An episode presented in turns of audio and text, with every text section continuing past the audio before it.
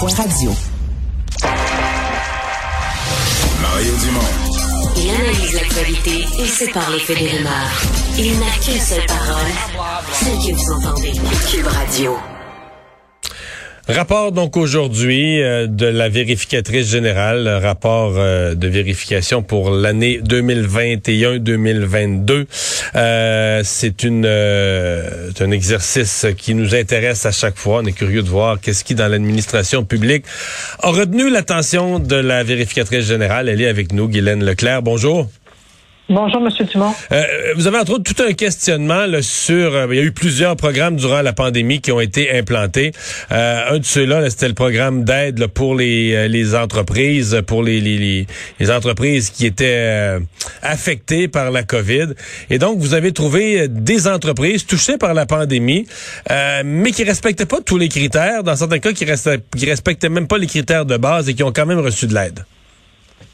Effectivement, il euh, faut comprendre que ben, le Québec a subi grave, un grave arrêt de, l'économie pendant un certain nombre de semaines, ce qui fait que le gouvernement a mis en place euh, des euh, programmes, dont le Pacte et le PO-PME. Et relativement à ce que vous venez de mentionner, c'est dans le pacte qui sont des, des prêts ou des garanties de prêts de plus de 50 000 dollars qui étaient octroyés à des entreprises. Euh, le MEI, le ministère de euh, euh, le, ministère de l'économie, avait mandaté Investissement Québec pour gérer ce programme-là.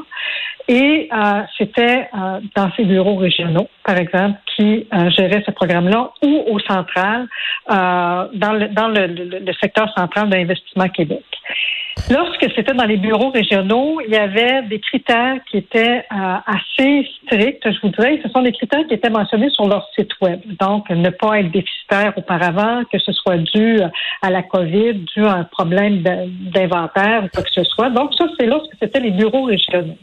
Mais lorsqu'une entreprise s'adressait à Investissement Québec, soit pour le financement euh, plus important, euh, à ce moment-là, il y avait un critère qui était mentionné, qui était utilisé par les fonctionnaires, par, les employés d'Investissement Québec, qui était euh, ces modalités peuvent être ajustées par le ministre selon les besoins du dossier. Et on a examiné 22 dossiers. Et euh, dans ces 22 dossiers-là, il y en avait 10 pour une valeur de 68 millions qui ne respectaient pas les critères qui étaient euh, qui avaient été publicisés dans, sur le site web. Mhm. Euh, donc, ce qui permettait, ce qui fait que des fonds ont été versés, c'est parce qu'il y avait quoi, un droit pour le ministre de, de, de contourner certains, un pouvoir discrétionnaire de contourner certains des critères? Effectivement, euh, ce qu'on a constaté, c'est que, par exemple, une entreprise avait fait deux demandes euh, au, à Investissement Québec régional euh, et ça lui avait été refusé parce qu'il ne remplissait pas les critères qui avaient été publicisés. Lorsqu'il s'est adressé au central d'Investissement Québec, ben, à ce moment-là, on l'a accordé en vertu de cette clause-là euh, dans le guide qui disait que ça pouvait être ajusté par le ministre. Ce que nous disons, c'est que il y, a, un risque que certaines entreprises n'aient pas euh, bénéficié de cette aide-là, tout simplement parce qu'ils ne savaient pas qu'il y avait euh, cette, euh, cette aide-là qui pouvait être des modalités qui pouvaient être ajustées par le ministre aux besoins. En d'autres termes, il y a peut-être des entreprises qui font le saut aujourd'hui, qui se disent, nous, on a respecté, on, on est resté au niveau régional, on a respecté la procédure, l'ABC de la procédure, et on se rend compte que si on était peut-être allé cogner plus haut, on aurait eu une meilleure réponse. Effectivement. Mhm. Et là, vous voyez évidemment une, injustice. Vous, vous questionnez aussi euh, sur un tout autre sujet, euh, bon, évidemment, qui concerne là, des, gros montants, les projets majeurs d'infrastructures, les grands projets qui sont gérés par la Société québécoise des infrastructures. Euh, vous vous demandez, est-ce que, bon, est-ce qu'on gère bien les dépassements de coûts, est-ce qu'on gère bien les coûts? Et surtout, qu'est-ce que ça pourrait donner avec la, la surchauffe dans les, dans les mois qu'on vit? Là? Oui, effectivement. Mais dans un premier temps, je dois dire que euh, nous, on a regardé vraiment les principaux processus de planification et de réalisation des projets de la Société québécoise d'infrastructure. Et à cet effet-là, on a euh, constaté que c'était assez bien géré. On n'a pas vraiment de, euh, identifié de difficultés à cet effet. Là où on a identifié de grandes difficultés, c'est particulièrement pour la surchauffe comme vous l'avez dit, euh, il y a c'est de plus en plus important que euh, la SQI fasse des estimations euh, suffisamment justes et qu'elle mette à jour ses, ses, euh, estimations avant d'aller en appel d'offres parce qu'on se rend compte qu'il y a de moins en moins d'entreprises qui vont répondre aux appels d'offres. Et même dans certains cas, c'est zéro ou un. Alors, on peut comprendre que lorsqu'il y a seulement qu'une entreprise qui répond à un appel d'offres, et si l'estimation du euh, de la SQI n'est pas euh, faite, n'est pas mise à jour et n'est pas faite adéquatement, ben c'est certain que euh, ben n'est pas en mesure de savoir est-ce que c'est raisonnable ce qu'elle a reçu comme soumission. ce qu'on ce qu'on se rencontre aussi, c'est qu'il y a vraiment beaucoup plus de euh, de, de, projets d'infrastructures de plus en plus gros et euh, la SQI, mais euh, son défi qu'elle va avoir dans les prochaines années, c'est vraiment la main d'œuvre. C'est au niveau de ses experts de s'assurer qu'elle a suffisamment de personnel pour pouvoir répondre à toute cette demande-là. Hmm. Dans les exemples, vous citez un exemple d'un projet euh, qui n'a pas été facile autant sur le plan des échéanciers que des coûts, c'est l'hôpital de Fleurimont, le près de Sherbrooke. Oui, effectivement, dans notre rapport, mais on présente une série de d'événements qui sont euh, produits.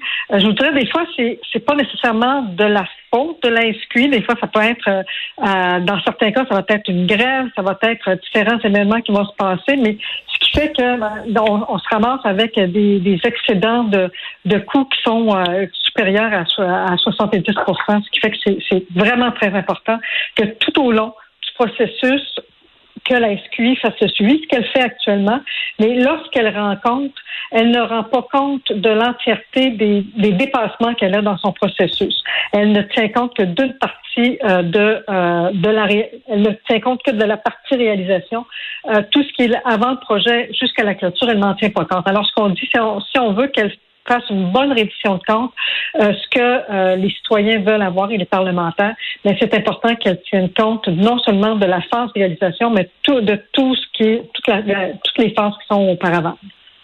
Mais quand les gens voient ça, quand même un dépassement de coût de 74% puis même si on le sait, les gens qui ont fait des travaux dans leur maison euh, s'en sont rendus compte, il y a une surchauffe, c'est dur de trouver des entrepreneurs, les entrepreneurs ont de l'ouvrage en masse, donc ils sont pas affamés, donc euh, ils sont pas trop agressifs là, euh, pour faire leur soumission. On comprend ça, mais les gens se demandent quand même, est-ce que dans votre lecture, est-ce que les entrepreneurs abusent? Est-ce que quand on travaille pour le gouvernement, euh, on pèse sur le crayon, on grossit les factures, surtout que là, en pénurie de main d'œuvre, etc.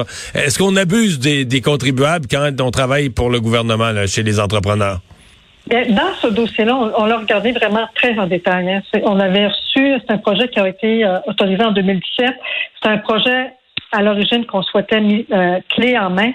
Puis on a eu une seule soumission. Alors ça, c'est l'exemple que je vous donnais. Là. Est-ce que c'est l'estimation devient importante. Dans, ce cas-là, on a eu une seule soumission conforme. Alors, euh, ben, étant donné que la soumission ne faisait pas de sens pour euh, on a euh, décidé d'y aller en mode de, de, de réalisation.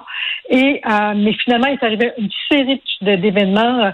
Il y a eu des effets sur le changement de mode de réalisation, ben, qui qui a euh, fait qu'il y a une hausse de 25% augmentation de la réserve de risque, euh, puis euh, à cause de certains risques additionnels, un autre 22% Donc, c'est toute une série comme ça qui fait que finalement, on arrive à, une augmentation de coût de 74% On n'est pas en mesure de dire est-ce que les entreprises abusent ou non, ben, notre audit ne l'a pas démontré, mais c'est puis si ça arrive, ben, c'est d'autant plus important que la SQI fasse une estimation qui soit adéquate et qu'elle la mette à jour. Parce que ce qui arrive, c'est que la SQI faisait une, euh, une, estimation, mais finalement, avant d'aller en appel d'offres, ne la mettait pas à jour, puis on sait combien de temps qui peut se passer entre l'identification des besoins jusqu'au moment où on va aller en appel d'offres. Alors, c'est important qu'elle mette euh, son, estimation à jour pour justement identifier si jamais des entrepreneurs euh, abusaient. Madame Leclerc, merci d'avoir été avec nous. Ça Au revoir, Guylaine Leclerc, la vérificatrice générale du Québec.